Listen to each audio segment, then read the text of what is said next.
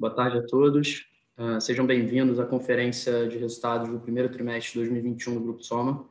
Essa apresentação e o release de resultados estão disponíveis uh, na central de resultados do site RI da companhia. E, além disso, aproveito para informar que esse evento está sendo gravado e também ficará disponível no nosso site de RI. Feitos os devidos avisos, gostaria de passar ao slide de abertura para falarmos da agenda do dia, que se concentrará basicamente em três grandes pilares. Para iniciar, nosso CEO, Roberto Jataí, irá contextualizar de forma macro a estratégia como nós navegamos no trimestre e nossa visão de futuro. Posteriormente, eu venho para apresentar os resultados financeiros do trimestre e, feito esse detalhamento, faremos uma apresentação mais granular uh, da transação entre Grupo Soma e Ering, passando pelos principais drivers estratégicos e financeiros do deal. Por fim, abriremos para o Q&A. Bom, passo a palavra ao Roberto para que possamos iniciar a apresentação.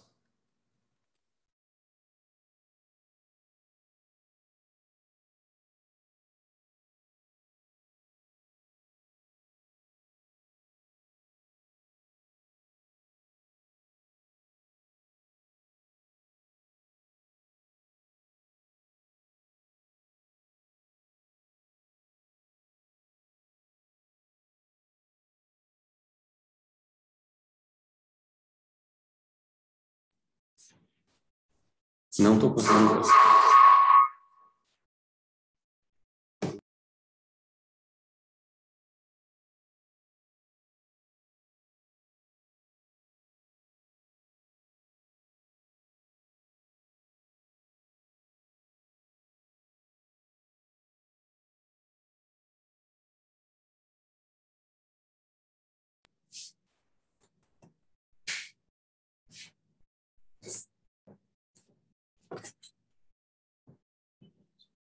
Entendi.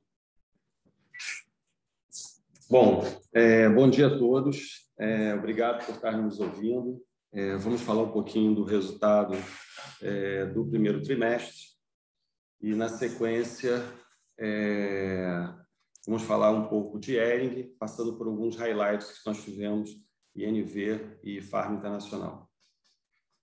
Primeiramente, a gente tem que contextualizar as dificuldades que nós tivemos no primeiro trimestre de 2020, no primeiro trimestre de 2021.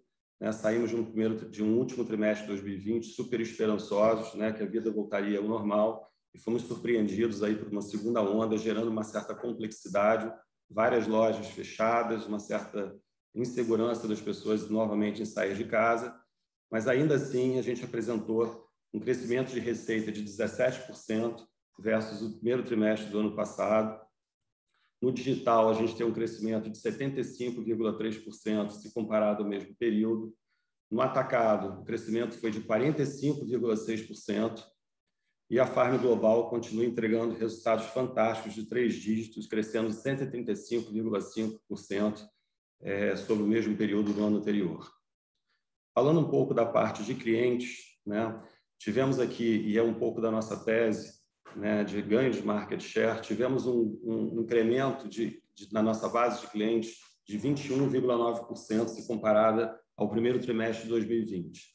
Adicionamos aí uma quantidade é, de quase 200 mil clientes da nossa base é, e com um crescimento de 21,9%. Um, um, um, ponto aqui super é, importante ser dito, né, uma certa comportamento que a gente vê é uma migração muito grande da base online para classes de omnichannel, ou seja, os clientes omnichannel começam a aumentar absurdamente. Toda aquela base online que a gente cresceu muito durante o período de pandemia migra, migra para a base omni e a gente observa também que dentro é, de algumas marcas mais relacionais, a partir do momento que o varejo físico começou a abrir, essas marcas tiveram um crescimento muito grande na base de cliente físico, né? deixando muito claro que todos os nossos esforços aqui serão sempre na direção de omnicanalizar a base como um todo, dado que ela tem, ela é mais fiel, né? Ela é mais, ela entrega tickets médios melhores e por último, é, a conversão é muito maior. Falando um pouco de conversão e recorrência. Falando um pouquinho de digital, o crescimento foi de 75%. Hoje, a participação digital dentro do Grupo Soma já, já atinge 44% da companhia. E agora o nosso grande esforço, né, e aqui tem um ponto importante, tem o nosso diretor é, da área digital da companhia, quando chegou na empresa em 2015, nos dizia que até 2025 a venda captada no digital seria é, no digital ela, ela, ela passaria a venda captada no físico lá, é, no ano de 2025. Dentro da nossa, da nossa visão, dado a questão toda da pandemia e a nossa eficiência digital, a gente já começa a perceber que talvez em 2022 ou 2023 a venda captada no digital já ultrapassa a venda do varejo físico. Um outro ponto importante, dado o aumento da participação da, da, da, venda captada no digital, é a gente olhar um pouco para a margem bruta. Cada vez mais nós produzimos conteúdos digitais que emocionam e que, de alguma forma, engajam nossos clientes, saindo um pouco de conteúdos promocionais, é, enfim, e com um objetivo muito claro de capturar esse aumento de, aumento de margem. Falando um pouco da, da, do, da plataforma Mais Vendas, né, o Omnichannel completo. Essa plataforma teve, teve 450 mil acessos no trimestre. E o grande ponto aqui é que grande parte desses acessos vem das multimarcas, da nossa, da nossa integração do projeto multimarca. Né, hoje, todas, todas as multimarcas têm acesso a um conteúdo unificado, assim como nossas lojas né? Já uma série de uma série de ferramentas dentro da plataforma já estão disponibilizadas em 100% das nossas lojas, inclusive em grande parte das multimarcas, como carrinhos de checkout. É, as vendas já podem ser acompanhadas em tempo real, inclusive nas multimarcas. É uma plataforma, fora as outras, as outros é, entregáveis da plataforma, que são é, agendas de vendedor, uma série de outras regras de CRM, uma plataforma que a gente está, que a gente entende ser bastante robusta e que vem nos entregando resultados cada vez melhor ao longo do tempo. Aqui a gente fala um pouco do projeto multimarca, né? Numa tese que nós tínhamos que existia um volume de stockout relevante dentro das multimarcas. Aí a gente olha que o Kager, desde o início é, desse projeto, ele já atinge 18,8%. E um outro dado interessante é a aceleração da adoção desse, desse modelo de negócio. Quando você pega no trimestre, o Kager, o Kager chega a 36,7, nitidamente é, é, é, deixando claro para a gente que a adoção está ganhando tração, está ganhando velocidade. Esse ano a gente pensava em alguma coisa perto de 80 milhões de reais é, é, nesse modelo é, e a gente já começa a acreditar em alguma coisa perto de 100 milhões de reais. Ou seja, é um projeto que a gente acredita bastante é um projeto que rentabiliza a multimarca e, de alguma forma, unifica todos os estoques e gera valor para todos os stakeholders. Falando do live commerce. Live commerce é uma operação, como a gente tem dito, é uma operação, como a gente tem dito, é, que é um, quase um novo canal de vendas dentro da companhia. Né? É uma operação que já está muito madura na Ásia, em especial na China a conversão dela é de 17%, e aqui está o grande diferencial é, é, desse modelo. Né? As vendas no primeiro trimestre de 2021 já atingiram 5,2 milhões. Tivemos, no dia 12 de maio, uma única live que atingiu 2 milhões de receita. E se você pegar abril e maio até ontem, a gente já tinha 6,7 milhões de receita é, nesse canal. Vamos falar um pouquinho agora de app. Né? É, o app da Animalia também uma, uma surpresa, né? a aderência ao app. O app da Animalia, apenas cinco meses, já é responsável por 28% das vendas digitais. É aquela sensação que você tem a loja na palma da mão, no seu bolso. Né? E, e, e é impressionante a diferença de taxa de conversão do app para o web. Né? São três, é três vezes maior. Na próxima semana, nós vamos estar é, lançando o app da Farm, e, na sequência, vamos fazer um rollout para as demais marcas. A expectativa do lançamento do app da Farm é enorme, dada a base é, de receita que a Farm tem, se ela integrar, entregar esses 28% de participação da venda e adicionar três vezes a conversão, a gente tem uma receita adicional aí bastante interessante. Falando um pouco de NPS, nosso CSAT atinge 90%. 86% dos pedidos, são, dos pedidos são resolvidos por WhatsApp. Né? Eu acho que a gente chegou num nível de maturidade aqui tão grande que a gente começa a pensar e começa a provocar a área de saque da empresa de sair de um papel passivo e ir para um papel ativo e sendo compondo como mais uma força de vendas dentro do nosso grupo. Esse, essa receita no primeiro trimestre do saque já atinge 6,8 bilhões de reais. As nossas entregas é, 20%, 20 das nossas entregas já são feitas em 24 horas.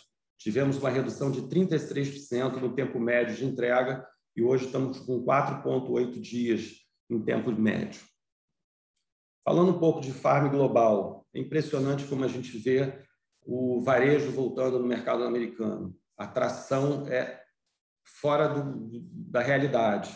Né? Então, a Farm hoje é considerada uma marca de desejo no mercado americano né, vai surfar essa retomada, em especial agora no verão, né, que é onde as pessoas, de alguma forma, saem da pandemia é, e existe todos os estudos que as pessoas, é, enfim, vão se vestir de uma forma mais solar, mais colorida, saindo um pouco desse tempo que foi tão complicado é, para a sociedade como um todo.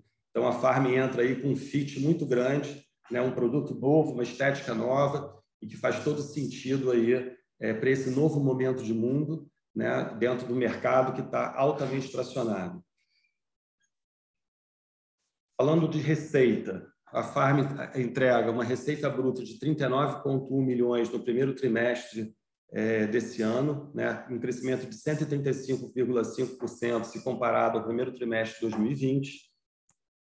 O digital atinge 16,1 milhões e cresce 152,8% se comparado ao primeiro TRI de 2020, e o, e o atacado 21,8 milhões, um crescimento de 152,39% sobre o primeiro TRI de 2020. Falando um pouco como é que a gente está se organizando na Farm Internacional.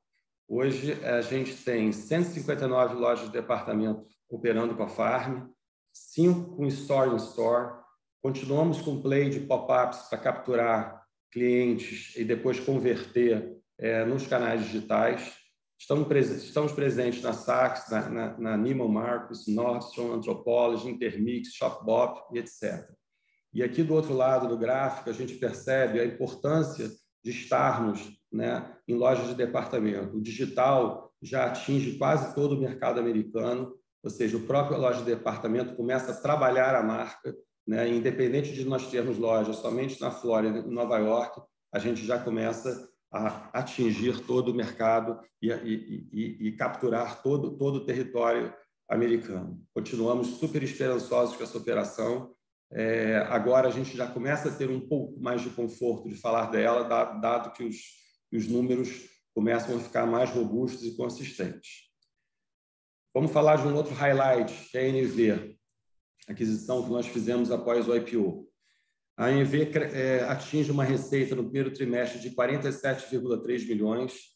Né? Isso aqui tem um, dentro desse número tem um disclaimer super importante. A ANV tem cinco lojas físicas em São Paulo somente que passaram por, períodos de lockdown, né? E ainda assim ela cresce 58,3% sobre o mesmo período é, de 2020. A gente fez aqui uma análise, se essas lojas estivessem todas abertas, esse número chegaria perto de 90% dentro da mesma base. É uma operação realmente que tem muito desejo, vai muito bem e a gente está super animado é, com ela.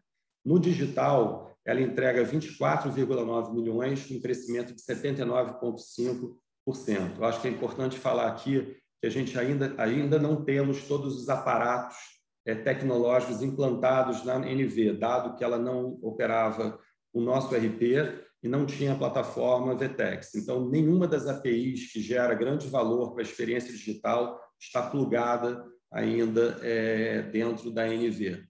Acho que gente, tão logo isso aconteça, a gente entende que esse número vai para outro patamar.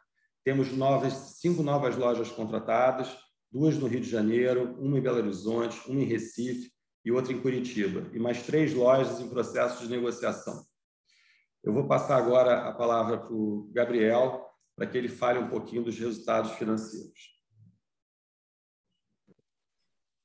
Obrigado, Roberto. Ah, entrando no detalhe dos resultados financeiros da companhia, primeiro eu gostaria de abrir apresentando os highlights do primeiro trimestre de 2021. Como o Roberto comentou anteriormente, mesmo no cenário super adverso né, e com restrições em diversas praças no Brasil, é, tivemos um crescimento de receita expressivo no período.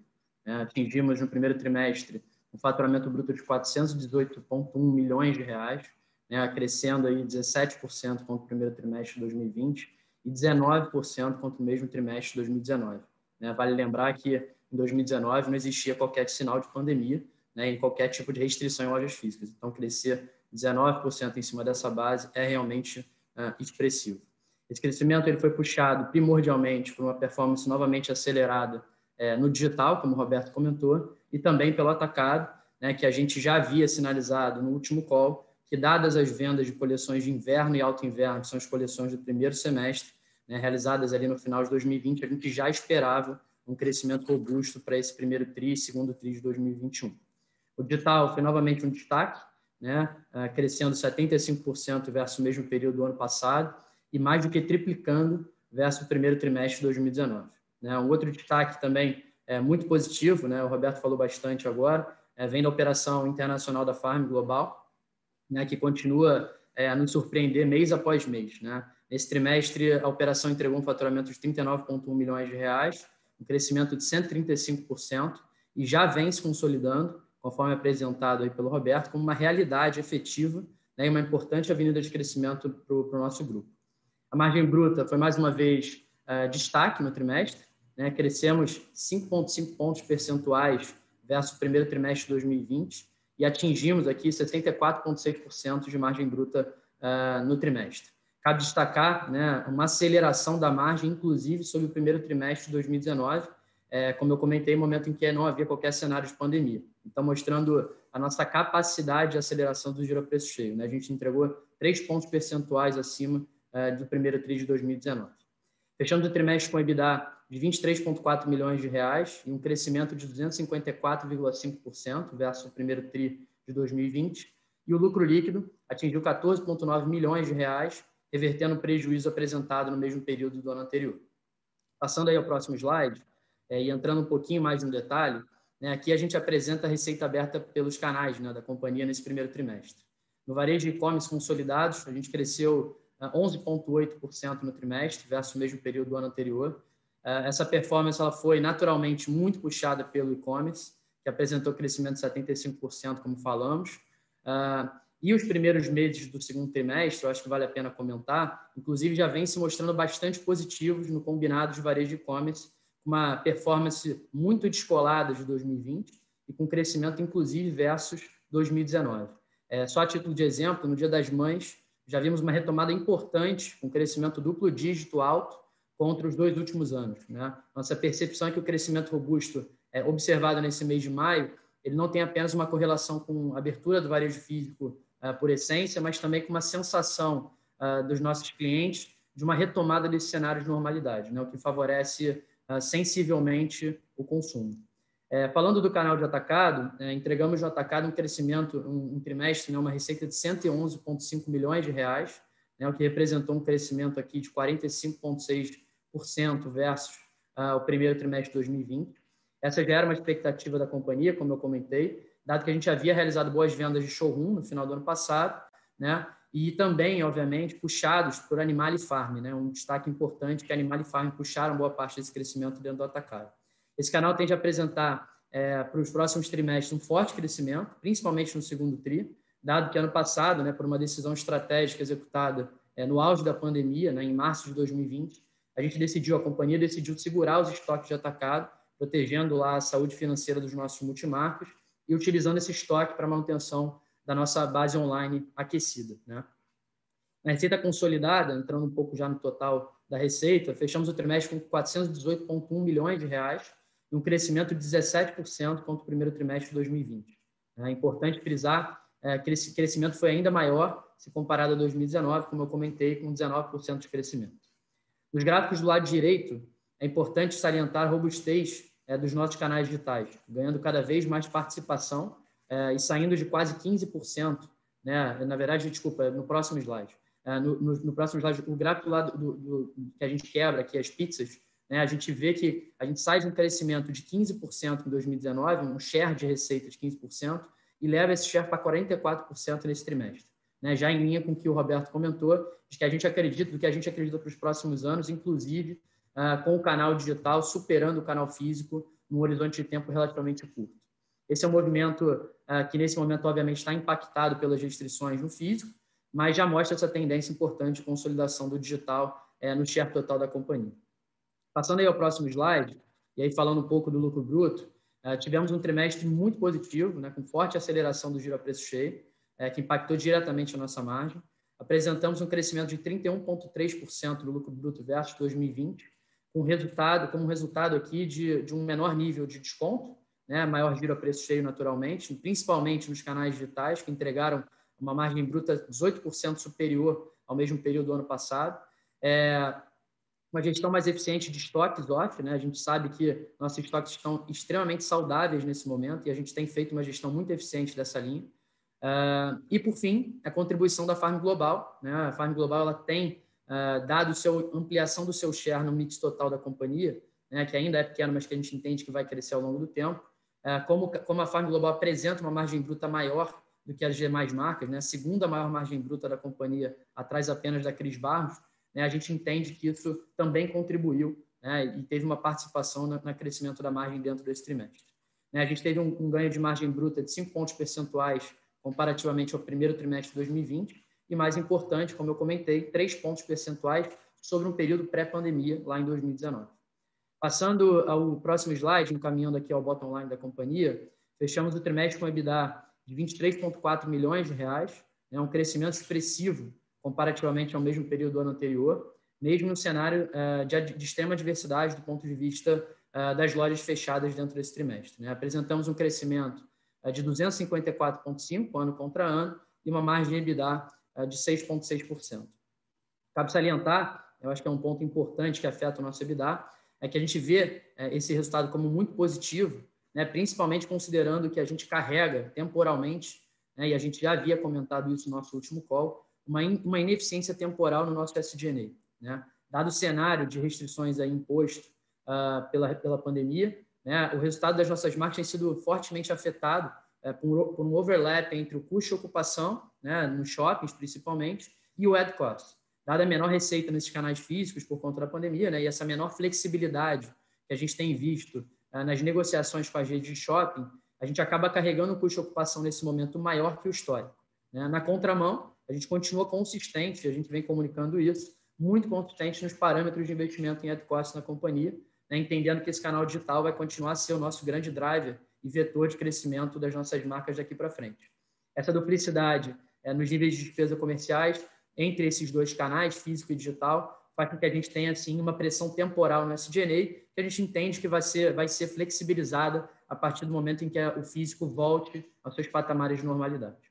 É, entretanto, vale a pena comentar, né? Isso é parte da nossa estratégia, né? Como companhia, né? Evitando aqui ajustes bruscos de footprint de loja, né? Dada a pouca visibilidade que a gente tem do papel da importância do varejo físico nesses próximos meses, essa estratégia vai nos deixar, a nosso ver, uma posição privilegiada no futuro, né? de fato que a gente vai estar com os canais 100% ativos e preservados é, no horizonte de tempo de normalidade. Né? Indo para o lucro líquido, né? a gente mostra também a evolução do bottom line da companhia. Apresentamos um lucro aqui no trimestre de 14,9 milhões de reais, revertendo um prejuízo de 4,3 milhões de reais no mesmo período do ano passado. Uh, vou passar novamente a palavra ao Roberto para que a gente possa falar um pouquinho de futuro né, e falar um pouco principalmente do deal com a ERG e as nossas expectativas para a transação.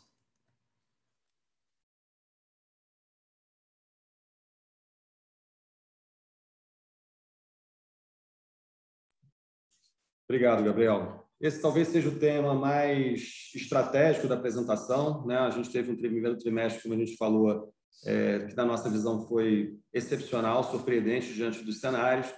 E a gente vai explicar um pouquinho é, de tudo, de toda a tese Ering e de tudo que aconteceu é, desde o momento que a gente saiu do IPO. Então, vamos voltar à tese do IPO, onde montamos uma plataforma que a gente comunicou, que montamos uma plataforma que acelera marcas de alto valor percebido, aportando nelas inteligência de gestão, tecnologia, cultura digital, melhoria do modelo fiscal, sourcing e estrutura de capital falávamos em white spaces, em nosso portfólio que precisavam ser, ser preenchidos. E eles passavam por aquisições de marcas mais democráticas, aumentando o nosso mercado endereçável, uma operação fitness, uma marca focada em produtos confortáveis que endereçam o comportamento mais contemporâneo de consumo, assim como artigos mais básicos. Nosso pipeline de potenciais aquisições tinha mais de 15 marcas. Abrimos sete processos é, desde o período do IPO e conseguimos fechar um deal espetacular com a NV, mas apenas um deal.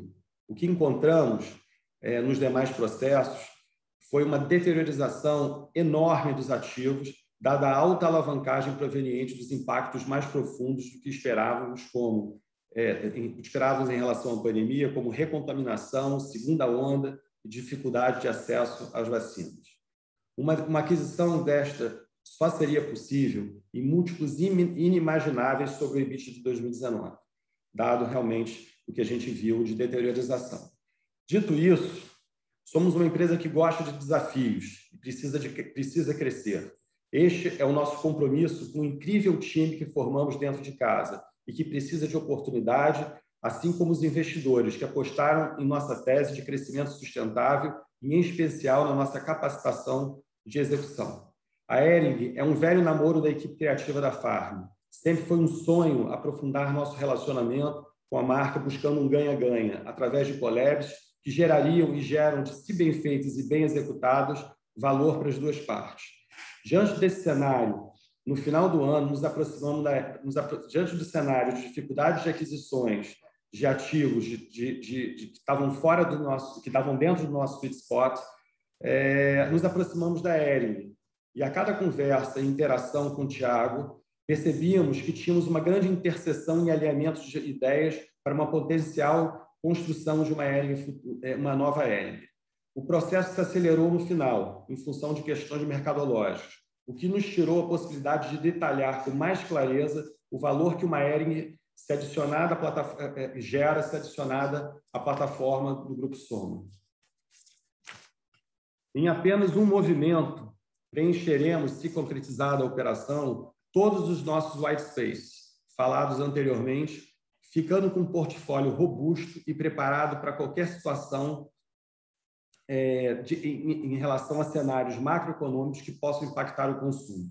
O que pensamos para a Ering é algo muito grande, transformacional, que gerará valor não só para o Grupo Soma, mas também para todos os franqueados e multimarcas da Ering que, tra que traremos conosco nesse grande projeto. Os conflitos de canais estarão endereçados e todos os stakeholders serão, serão beneficiados.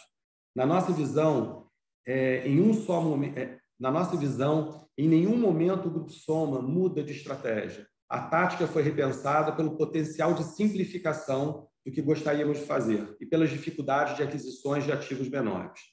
A partir de agora, teremos um grande ativo, mais foco e um time pronto e maduro para acelerar a transformação e o mindset digital da Ering, que já vem sendo iniciado pelo Tiago. Desde 2013, quando abrimos a nossa agenda digital, erramos muito, refizemos, testamos e sabemos quais as principais alavancas para viabilizar este movimento e quais botões não devem ser apertados pela sua complexidade e dificuldade em relação à adoção. A maior complexidade do digital é a capacidade de tornarmos ele simples e de fácil uso para as nossas equipes.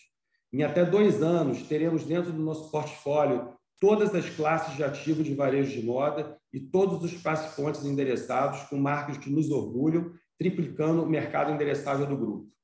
No caso Ering, seu, no caso da Ering, e dado o seu potencial e tamanho, trabalharemos a quatro mãos, não só na expansão de mix, mas na construção de um novo modelo de negócio, junto, é, novo modelo de negócio, de negócio transformacional.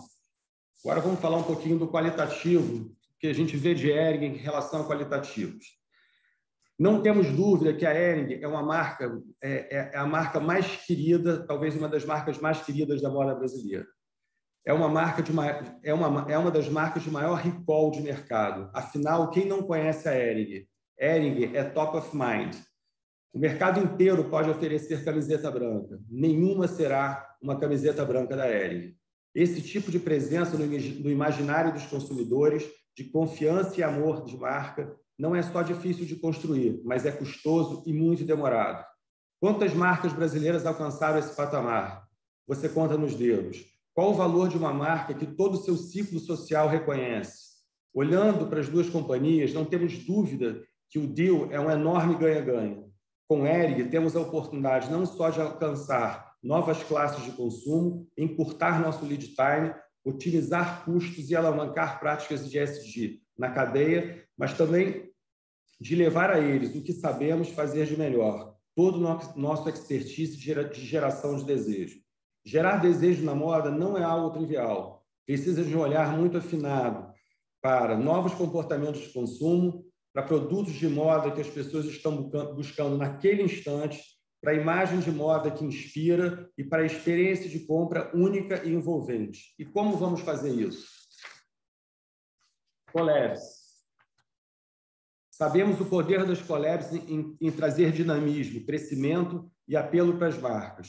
O segredo das collabs é complementariedade, e a Ering, como uma marca básica, tem, tem grande versatilidade para se juntar a qualquer outra marca, inclusive as nossas, gerando um novo olhar para o público A e AA para a marca Ering. O básico bem feito com estilo atemporal, que nunca sai de moda, está mais na moda do que nunca. Aqui temos grandes oportunidades criativas e comerciais. Não é à toa que a estampa da Farm no produto Ering já virou até um meme na internet. Ering Farm, crescimento no feminino. Farm leva sua expertise em estampa e ganha expertise industrial da Ering para sua malha e sua própria linha básica com qualidade, custos e critérios socioambientais imbatíveis. Ering e Animale. Ering ganha um contorno contemporâneo, urbano e elegante, utilitário e empoderado. Ering mais Fábula, crescimento do infantil. Em um mercado difícil, Fábula e Ering crescem. O produto da Fábula, com preço médio da Ering, será algo inédito no mercado brasileiro. Além disso, a Fábula agrega seu expertise de informações de moda, com mix and match, exemplo, legging estampada com silk, importante ferramenta para crescimento de PA. Fábula também tem ótimos resultados e é capaz de fazer crescer a participação da linha Baby dentro da Ering. Ering e Fox, um crescimento no masculino. O varejo brasileiro tem poucas marcas com branding para atender a demanda masculina. Fox é uma delas. Ering mais Cris Barros, luxo, luxo acessível. O aspiracional do autêntico luxo brasileiro democratizado com alma e poesia. Ering e Nativosa, NV. O trabalho cromático, lindo, cheio de personalidade da Nath, nos básicos da Ering, atualizando a marca para o público nativo digital.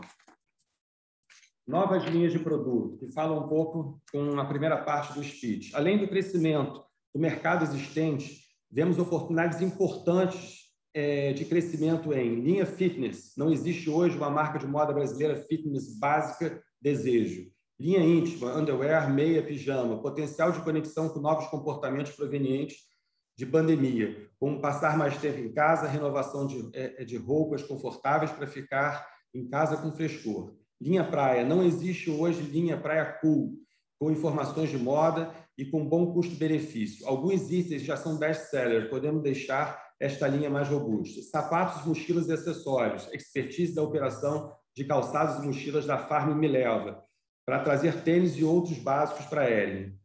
Moder... Aí vamos para o capítulo agora. Modernizar e emocionar na experiência de compra e de lojas físicas digital. One Stop Shop, feminino mais masculino mais infantil em um mesmo destino, básico com estilo. Expertise soma em VM e experiência de compras envolvente. A Ering tem tamanho para ter lojas físicas e digitais com uma experiência mais contemporânea e emocionante. Distribuição high-low, oportunidade de ter lojas físicas flagship e capitalizar ainda mais itens básicos best-seller em vending machines, por exemplo. Mindset digital first. Levar todas as inovações do Grupo Soma Labs para a Egri, novas experiências para o novo consumidor digital mais emoção, mais emoção na comunicação e imagem. Sabemos melhor do que ninguém gerar apelo, trazer estéticas fortes e geração de desejo na, na imagem, de fotos e vídeos e, e de e-commerce, a campanhas. Nossa expertise em produção de imagens e produção de moda é capaz de rapidamente atualizar a imagem da L. Muita coisa é possível e estamos muito felizes e confiantes com esse movimento. Acima de tudo, temos alinhamento e visão de valores. alinhamento de visão e valores parecidos, algo que sempre foi fundamental para a gente e para o nosso modelo de negócio. Acreditamos na democratização da boa moda e em devolver a emoção ao básico brasileiro. Com o Eric, junto com a gente, esse sonho é possível. Estamos empolgados, assim como todo o time da Eric, todos para começar a trabalhar juntos. Nossos times, assim como eu, temos certeza que vamos entregar. E aqui não vai uma promessa, e sim uma profunda crença na nossa capacidade de execução e criatividade. Eu acho que é importante aqui a gente dizer, eu vou passar daqui a pouco para o Gabriel, que existe, obviamente, quick wins, né? e ele vai explicar isso é, para vocês, mas isso está longe de ser a motivação do nosso deal com a Ering. O que a gente pensa e o que eu converso é, com o time da Ering, é, basicamente, né, eu estou impedido nesse momento, basicamente converso muito com o Thiago, né, é, é a gente montar algo transformacional. Acho que a Ering nos, consegue nos entregar um modelo de negócio completamente diferente e a gente vai para um outro patamar, trazendo a Ering para o Grupo Soma, uma complementariedade incrível dentro do nosso portfólio, num único movimento e a gente focando em ativos que realmente fazem sentido.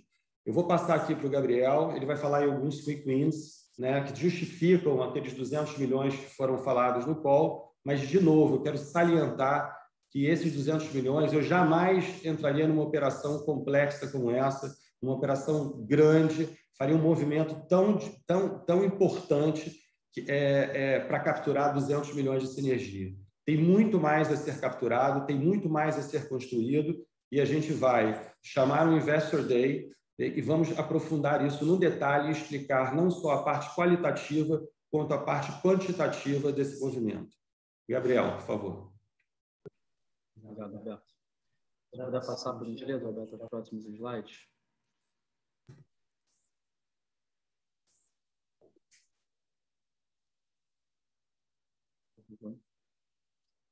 Pode ir, por gentileza. Pode ir. Mais um? Perfeito. Falta um, por gentileza, Roberto. Bom, uh, aqui, enfim, acho que só, só pegando um pouco do que o Roberto falou, eu acho que é fundamental a gente deixar claro que essa operação ela, ela tem diversos upsides. Né? Quando a gente fala de se unir à Ering, né, de ter a Ering compondo o nosso portfólio, existem vários ativos, inclusive intangíveis, que é difícil mensurar e quantificar nesse primeiro momento, enquanto a gente não está trabalhando com eles a quatro mãos. É um movimento aqui é muito transformacional mas, obviamente, a gente sabe que o mercado demanda, de certa forma, uma quantificação das sinergias e a gente está aqui exatamente para isso. É importante que fique claro que essas sinergias, elas são aquelas sinergias preto no branco, tá? Tem uma série de sinergias aqui não quantificadas, na verdade, quantificadas por nós, mas que a gente não vai apresentar aqui, porque a gente entende que são, de fato, partes da operação que a gente vai precisar, de fato, eh, demonstrar e mostrar para vocês no Investor Day, tá? Então, entrando nas, nas alavancas quantificadas aqui, já apresentadas, a gente vai apresentar basicamente nove grandes alavancas tá, de sinergia, uh, quebrando em, em três grandes grupos. Primeiro grande grupo, sinergias ligadas ao top line, a receita, sinergias ligadas ao custo e à despesa, e sinergias ligadas ao cash flow. Tá? Entrando uh, nas sinergias de receita, uh, a gente tem duas grandes sinergias. Uma primeira que é em relação a uma aceleração do digital. A gente entende que a gente vai apoiar muito a Ering nesse processo de transformação que a Ering já havia iniciado. Uh, e segundo, uma questão de cross-sell entre PDVs de multimarca, que é o Grupo Soma bebendo um pouco dessa expertise e capilaridade que a Ering tem. Pode passar, por gentileza, Roberto? Entrando no, no, nesse primeiro slide, acho que aqui é muito importante deixar claro por que, que a gente acredita que a gente vai acelerar o digital. Né? A gente entende que o Grupo Soma já atingiu um nível de maturidade uh, tão profundo né, com algumas séries de alavancas, por exemplo, o Código Vendedor, que é um negócio que está maduro e foi criado, inclusive, pelo Marcelo na Farm lá em 2013. Né, a integração full, como o Roberto comentou ali, com mais vendas entre todas as nossas multimarcas, as multimarcas da seção do estoque hoje do Soma, a gente entende que a gente pode extrapolar isso para um horizonte uh, bem robusto bem profundo uh, dentro da Ering, inclusive colocando as franquias nesse, uh, nesse hall de, de integração toda a, toda a impulsão que a gente pode trazer através do código multimarca e franquia, entregando na mão desses vendedores o, pot, o potencial de venda dos estoques é, do Grupo Soma, do Grupo Soma com o Ering, né?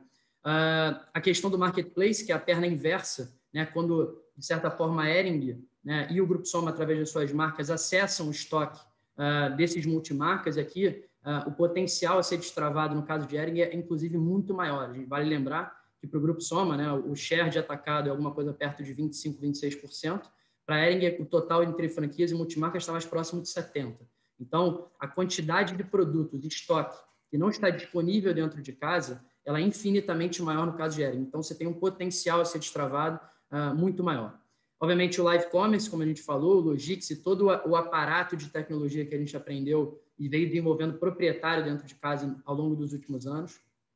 A, a, a potencial alavancagem que a gente vê em vendas por rede social, ali o social selling, né, com toda a geração de conteúdo, enfim, todo o arcabouço que vem por trás disso. E, por fim, a, a gente aportar, de certa forma, uma série de algoritmos e tecnologia na cadeia de valor da Ering, né, para melhoria de assertividade e qualidade das coleções. Né? A gente entende que a gente tem hoje, dentro do Grupo Soma, ah, uma certa inteligência criada aí nos últimos anos, ah, dentro da área de estilo, da área de operações, etc., que, na, que fazem com que a gente tenha uma melhor assertividade, um melhor giro a preço cheio.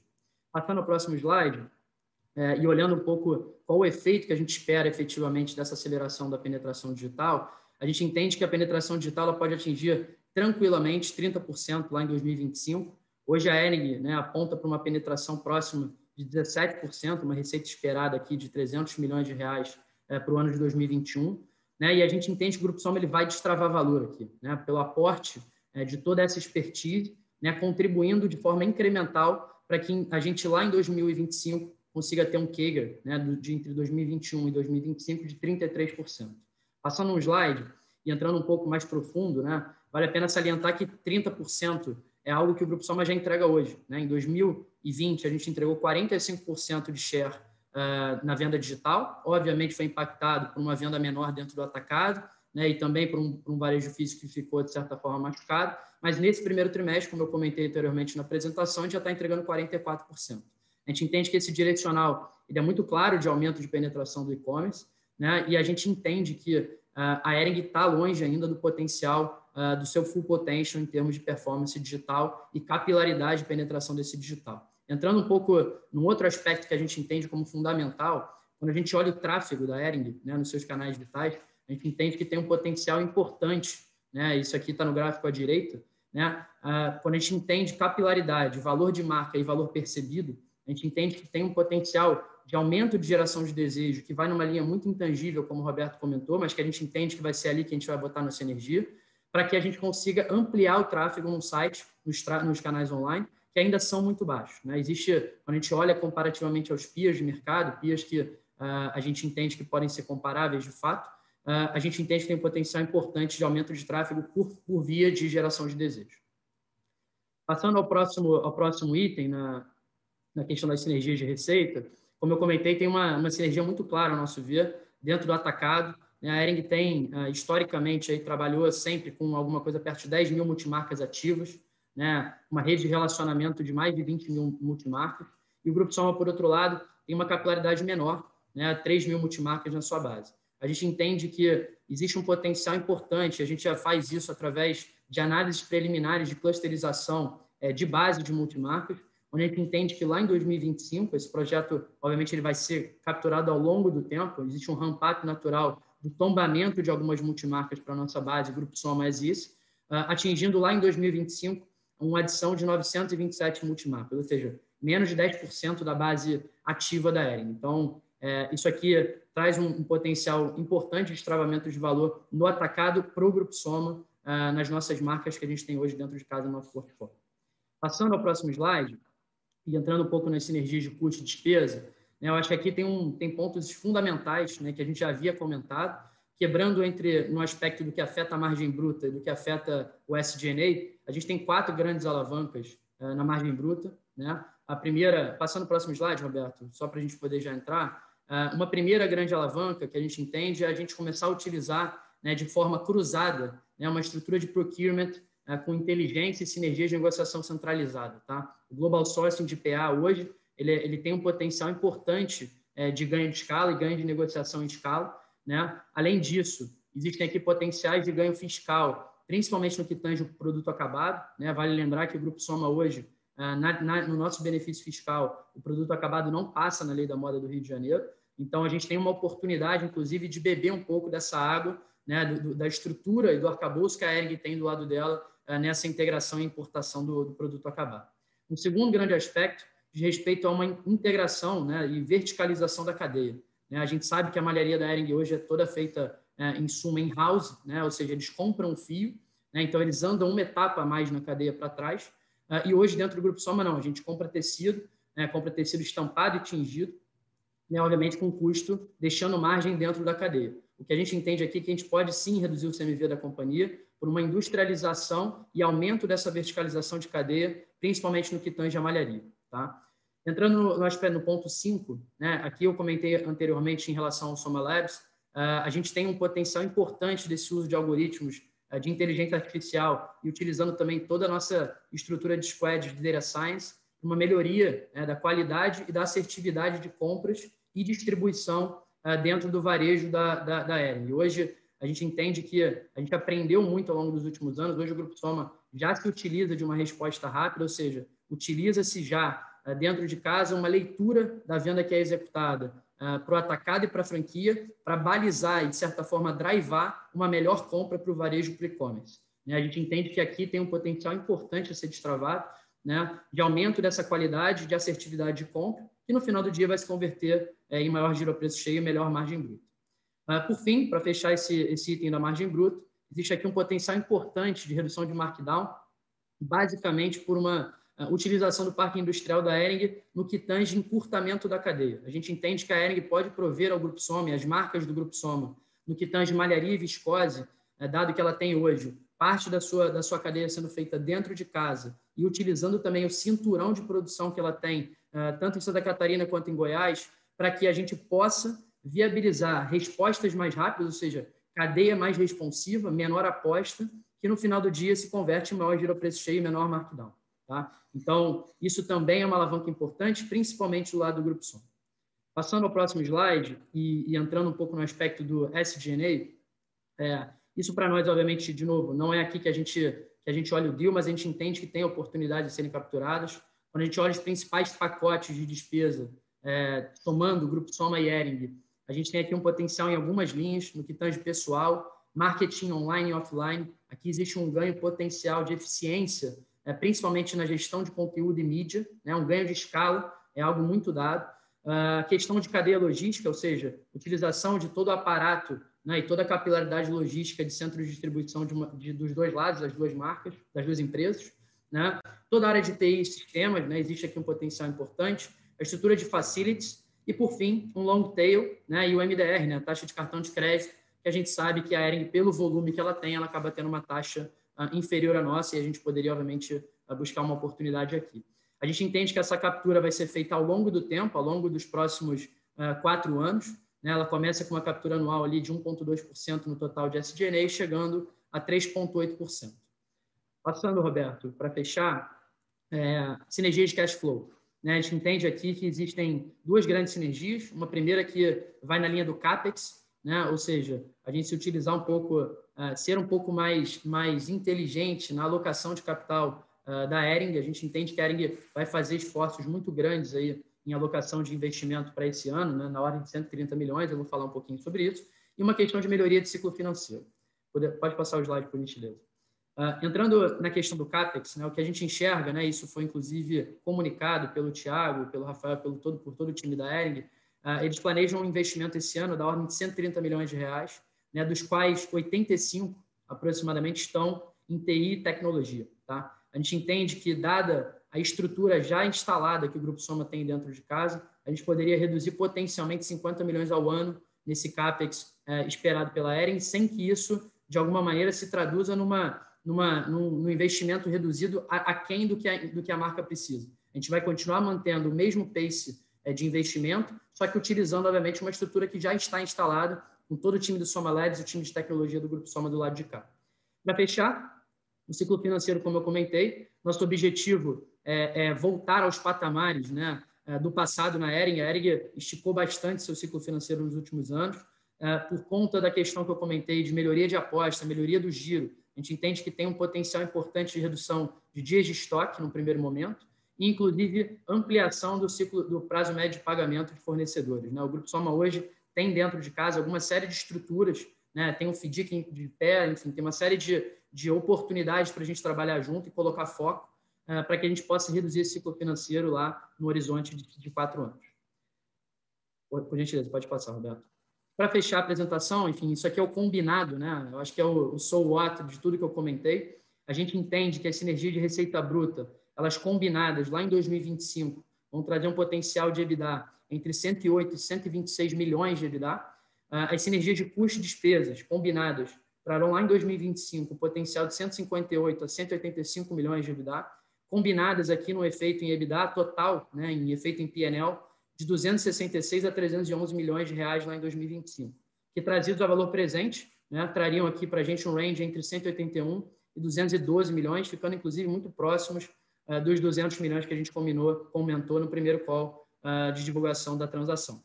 A gente entende que existem outras alavancas muito importantes, inclusive uh, maiores do que essas, só que a gente vai esperar, obviamente, a transação andar um pouco mais, né? a gente sabe que tem alguns steps a serem guiados aqui daqui para frente, uh, mas entendendo que, é, de novo, a transação não foi feita sobre o aspecto de sinergia. Isso aqui, isso aqui é o que a gente entende como basal, é o preto no branco, é o que a gente vai executar, mas a grande geração de valor está, de fato, na transformação da ERG enquanto modelo de negócio. Queria fechar a minha, minha, minha, minha parte comentando um aspecto super importante que de certa forma, ah, veio muito nessas dúvidas recentes do, do mercado.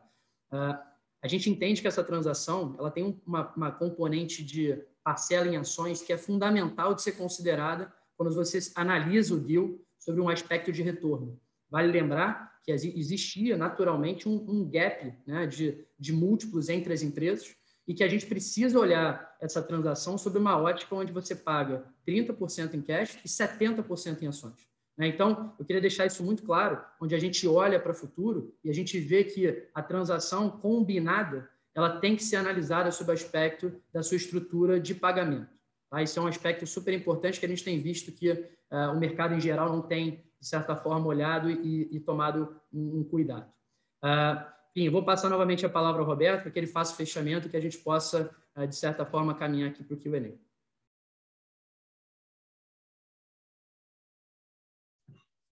Bom, eu queria fechar aqui com a, a nossa, a nossa apresentação para entrar para a parte de perguntas. É, primeiramente, dizendo que 80% do patrimônio desses dos sócios é, dessa companhia está dentro de um, de um é, está preso, né? E a gente tem ainda um, um, um valor muito grande, né? Patrimonial dentro da companhia, uma regra de liquidez muito rígida, né? É, também acho que é importante dizer que quando eu entrei nesse processo do IPO, é, muitas pessoas falaram para mim, inclusive de mercado de capitais, dizem assim: não faça nada o que você não faria se a sua empresa estivesse fechada. Maravilha. E por último, durante o processo do IPO, todos os nossos investidores, né, todos se apresentaram como investidores fundamentalistas de longo prazo. Eu acho que foi dentro dessa ótica, né, e foi dentro e a gente prometeu, né, a nossa promessa do lado de cá é uma promessa de um crescimento sustentável ao longo do tempo, né, que dará segurança e gerará valor para o patrimônio não só dos sócios como para os nossos investidores. Se nós deixássemos de fazer deals em 2021 e 2022 quando nós chegássemos em 2024 e 2025, nós teríamos uma única possibilidade de sustentar esse pace de crescimento, que era a farma internacional. Eu acho que seria é, é colocar todos os ovos numa só cesta e a gente, enfim, esse movimento da Ering para a gente, é, é, é, talvez para vocês seja difícil imaginar, né? mas eu acho que vai ficar muito claro no Investor Day. Esse movimento é transformacional, esse movimento muda a companhia de patamar.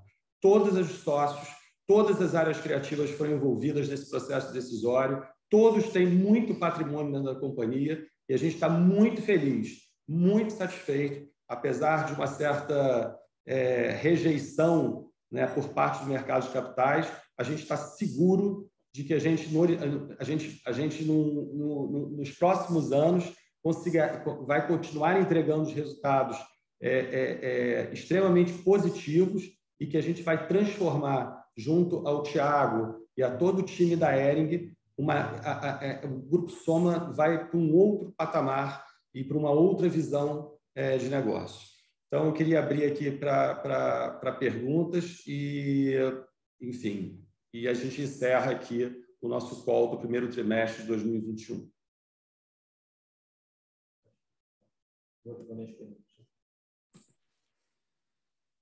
Obrigado, Roberto. Uh, então, falando um pouco do Q&A, eu vou ler primeiro a primeira pergunta. A primeira pergunta vem da Helena, do Itaú BBA.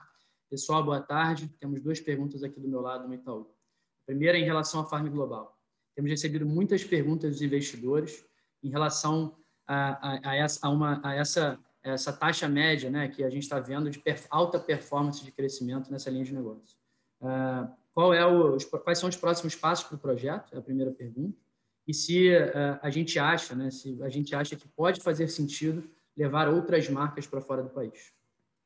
Bom. Vou começar pela segunda pergunta. Né? É, é, primeiramente, é, a nossa crença, eu acho que a gente já falou isso em, em, em oportunidades anteriores, o mercado americano é muito competitivo. Eu acho que todo mundo que tem uma ideia no mundo, né, tem alguma coisa que montou no mundo, a primeira coisa que ela pensa é ir para o mercado americano, dado o tamanho é, é, é, do próprio, do, do, da própria economia americana. Você entrar no mercado americano com mais do mesmo, achando que você vai ser mais eficiente, que o produto, teu produto é um pouco mais legal, um pouco mais é, é, é, tem um valor percebido um pouco diferente, é da nossa visão uma perda enorme de tempo. O que fez e, e o que está viabilizando o sucesso da Farm Global é uma estética de produto completamente diferente, né? E, e ela tem agora muito fit, né, com esse momento de mundo e de, de pós-pandemia. A Farm é um grande sucesso dos Estados Unidos, né? Assim, é uma é uma marca desejada, é uma marca que os influenciadores e as formadoras de opinião querem usar, né? E a gente, enfim, a gente continua é, com o nosso compromisso, né? Da, da mesma forma que a gente falou anteriormente, com o nosso compromisso de não remeter capital do Brasil para os Estados Unidos e deixar com que a Farm cresça no, no, com a sua própria geração de caixa. Os próximos passos, é, claramente, estão é, é, tão, tão, tão ancorados né, é, numa melhor distribuição, numa, numa aumento marginal de loja física, né, ou seja, melhorando um pouco aí e trazendo um pouco da atmosfera da farm dentro do mercado americano e uma, uma, um, uma entrada no mercado europeu através do e-commerce no centro de distribuição que estará na Holanda. Hoje a gente já tem volumes grandes de exportação é, é, saindo dos Estados Unidos para a Europa e o que a gente vai, através desse e-commerce, é melhorar a experiência do cliente e as nossas margens. Perfeito. Uh, fazendo a segunda pergunta da... Se puder fechar só. A segunda pergunta da Helena uh, em relação ao projeto de mais vendas. Né? Esse projeto ele estava bem incipiente durante o processo de IPO, e mesmo assim os investidores sempre enxergaram é, como opcionalidade legal do, do, nosso case. Além dos detalhes uh, de vendas que vocês que a gente dividiu, quais são os principais aprendizados que a gente vem tendo, né? E, e com, com de respeito à receptividade dos clientes multimarcas, como é que ela tem sido né? em relação ao contato dessas multimarcas com o nosso cliente final. Eu acho que o principal, o principal desafio né, é, desse projeto é exatamente a adoção dele. Né? É, você, você, você explicar claramente que, uma, que esse modelo de negócio rentabiliza mais, ou seja, uma venda é, que é, é, é, é puxada a partir do nosso e-commerce rentabiliza mais do que dentro do nosso modelo de, de, de é, comercial, rentabiliza mais a, a, a operação da própria multimarca não é uma tarefa fácil.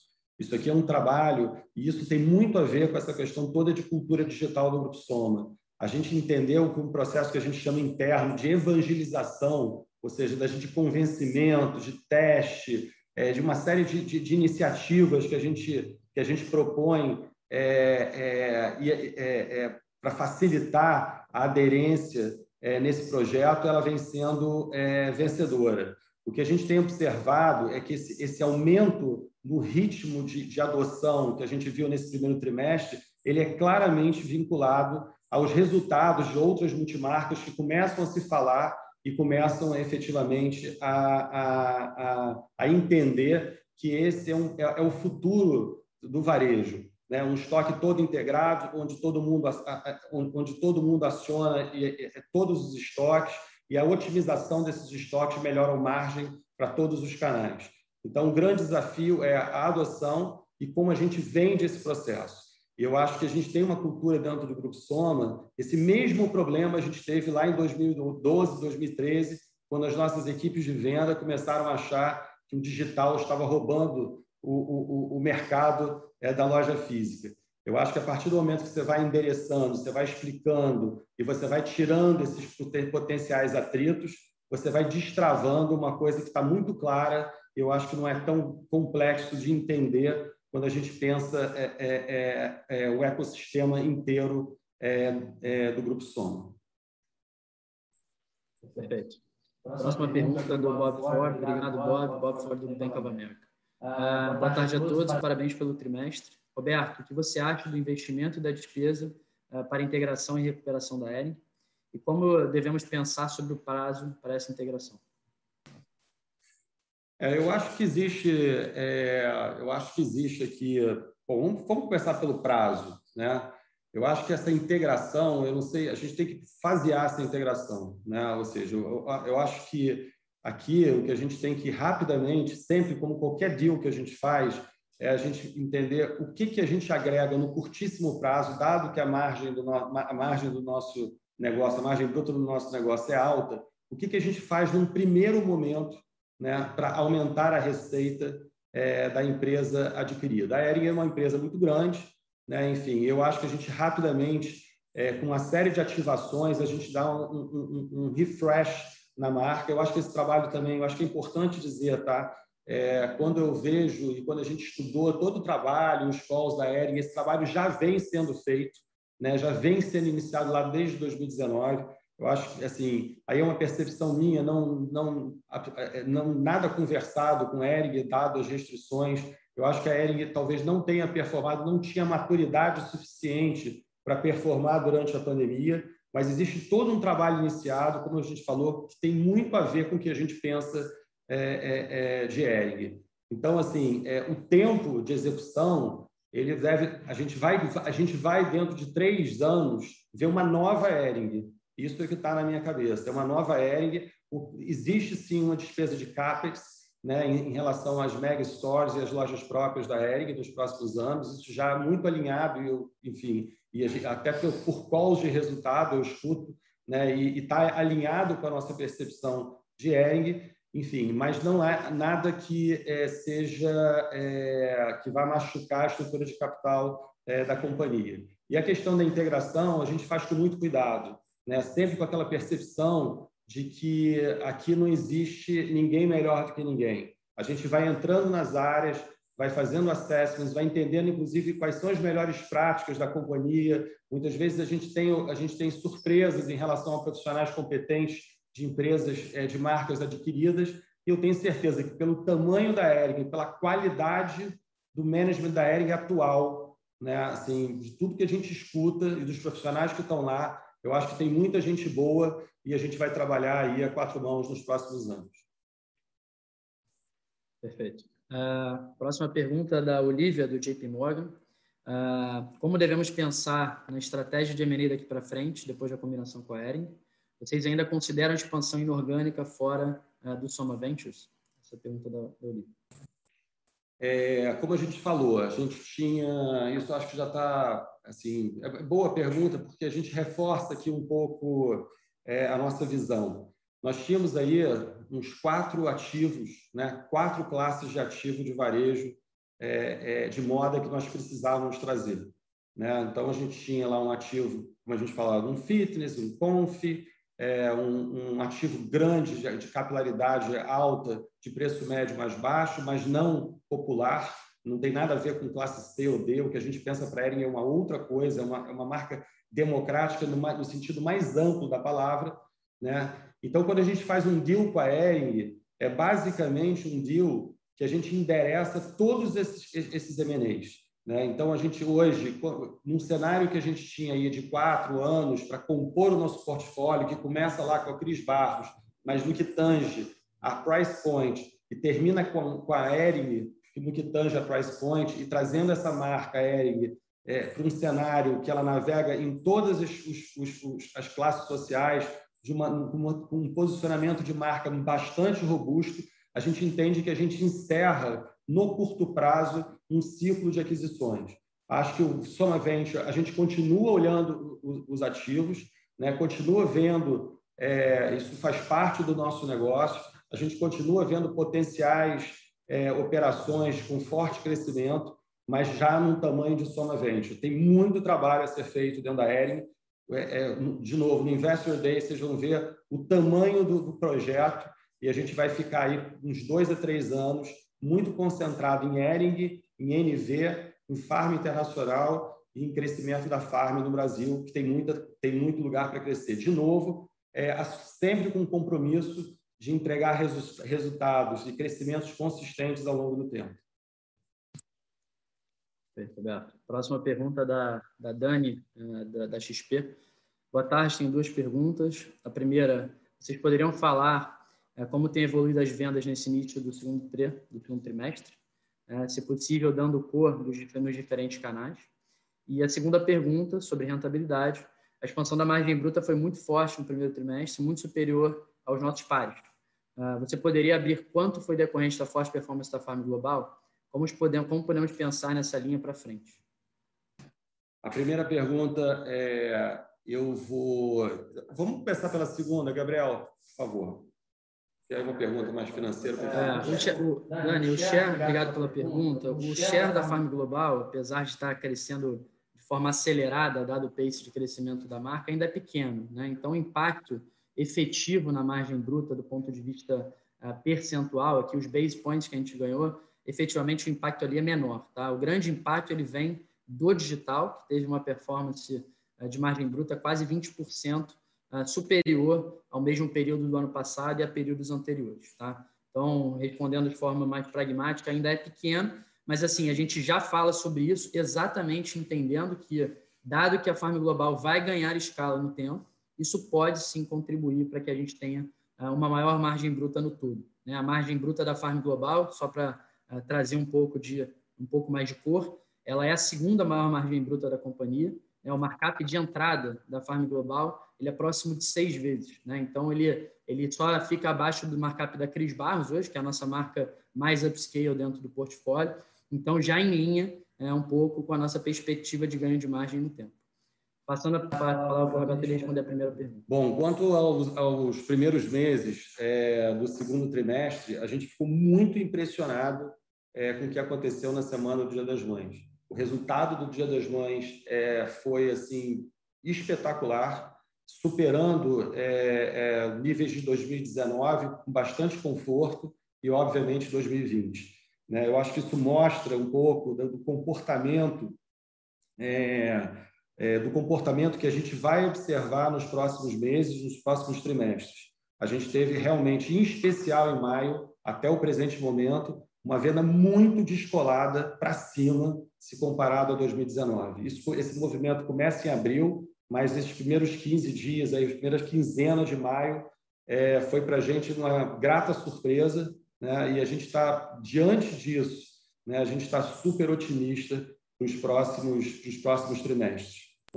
Vale a pena só complementando o ponto do Roberto, vale a pena salientar que ah, o ganho, essa retomada agora em, em maio com o relaxamento das restrições, ela voltou e impulsionou também marcas que têm uma questão de relacionamento muito forte. Por exemplo, a Animale teve uma performance espetacular no Dia das Mães, né? então já dando um pouco desse direcional do que a gente acredita para os próximos uh, tris, né? de retomada desse consumo.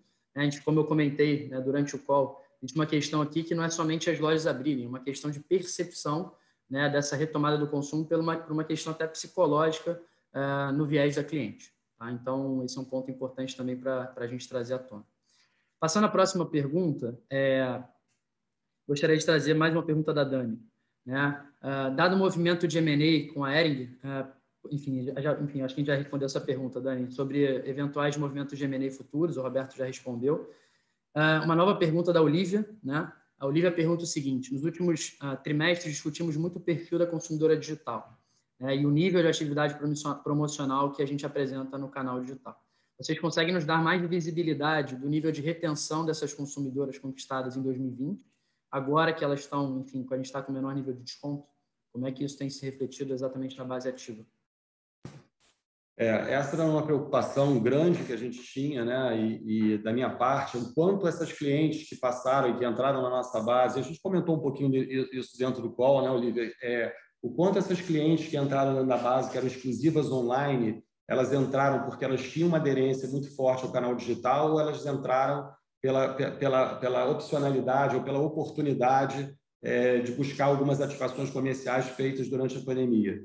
E, e, quando a gente passou durante o material pela, pela, pela, pela, o assunto de base ativa de clientes, a gente chegou a comentar que a gente ficou até surpreso com a migração né, imediata da, dessa base exclusiva online é, é, para a classe de omnichannel, né, para a base omnichannel.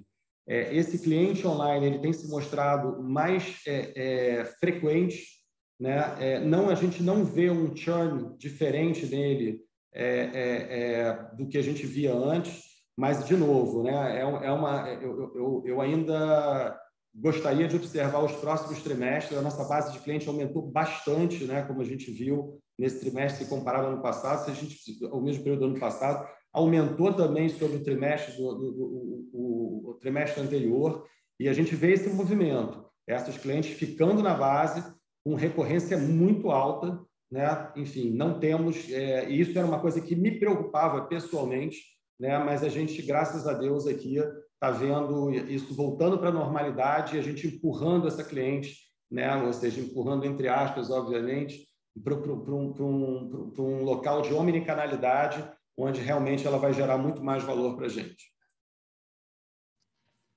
Perfeito. Bom, passando à próxima pergunta, uh, também da Olivia, uh, olhando o plano de expansão, né, principalmente Farm, Fábula e Foxton, uh, por um lado, a Ering, enfim, traz uma expertise de franquia, né, que poderia acelerar o pace dessas aberturas dessas marcas. Por outro, né, o nível de omnicanalidade da empresa né, está bastante acima dos níveis esperados durante o IPO. Como é que a gente entende esse portfólio ideal uh, dessas marcas né, e essa estrutura de lojas olhando para o futuro? É, eu, assim, a gente nada muda, né, em relação às aquisições anteriores e os projetos anteriores é, de crescimento de Foxconn, de crescimento de, de, de, de, de farm no Brasil, é, da própria da própria da própria NV recém-adquirida, assim como da Manefilor, tudo isso fica dentro do nosso plano de negócios. Não existe nenhum, absolutamente nenhuma alteração. O fato da gente hoje colocar foco, né, vai ter um foco muito grande dentro das capturas é, é, possíveis, potenciais e sinérgicas é, entre, entre o Grupo Soma e a, e a Ering, é, não, não, não, não, não param o projeto de expansão das demais marcas do grupo. Né? A gente tem, na verdade, o que a gente tem hoje é um problema dentro do grupo. A gente tem muita gente boa e pouco espaço é, e pouca oportunidade. Então, assim, isso não será um problema. Obviamente que é, isso tem um limite que na, na, quando você vai para o topo da pirâmide, né? De alguma forma você vai afunilando os focos das diretorias, etc. Mas assim a gente está super confortável, inclusive é, é, com a contribuição que a gente pode dar na Ering sem perder tração de crescimento nas demais marcas. Nada muda para a Maria Filó em termos de expansão, nada muda para a Foxconn, nada muda para a Farm Brasil. As marcas, todas elas têm uma agenda de crescimento independente uma das, outras. Perfeito. Para fechar, última pergunta da, da Helena. Uh, como é que a gente pensa uh, esse parque de lojas, aí estou falando um pouco mais amplo, da Ering, né? Uh, como é que a gente entende que esse parque de lojas da Ering vai funcionar para o futuro, né? combinado com essa aceleração do digital uh, que a gente entende que vai realmente impulsionar?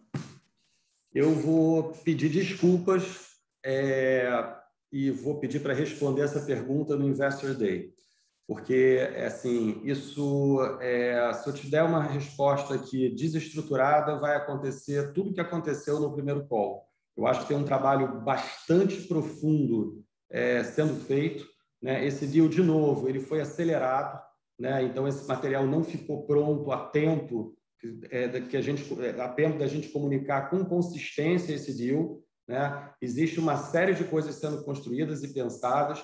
Não existe rupturas tão grandes em cima do que o Tiago já falava. Isso aqui não tem a ver, não é uma agenda de continuismo. Eu acho que é muito claro, é muito importante a gente falar é, é, é sobre esse assunto.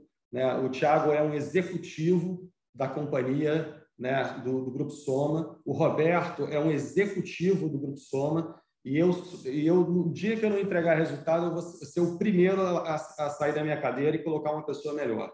Então, aqui não existe cadeira cativa. E tudo que eu escuto por parte do Tiago, para mim, faz muito sentido. Obviamente, a execução de uma transformação dessa ela não é óbvia. Né? Então, assim, é, é, eu acho que aí a gente entra ajudando muito como a gente tem muita gente, muita gente que já passou e já errou e já acertou, a gente consegue é, acelerar esse processo de transformação juntamente com o time da ERG. Basicamente é isso. A gente vai chamar o Gabriel, vai entrar em contato com vocês, a gente vai marcar um Investor Day e vamos detalhar não só a parte qualitativa, quanto a parte quantitativa do desse deal. Eu tenho certeza que vocês vão ficar bastante impressionados com o que a gente está pensando em construir. Perfeito. Roberto, acho que acabamos por aqui. Acho que a palavra agora está com você para o fechamento.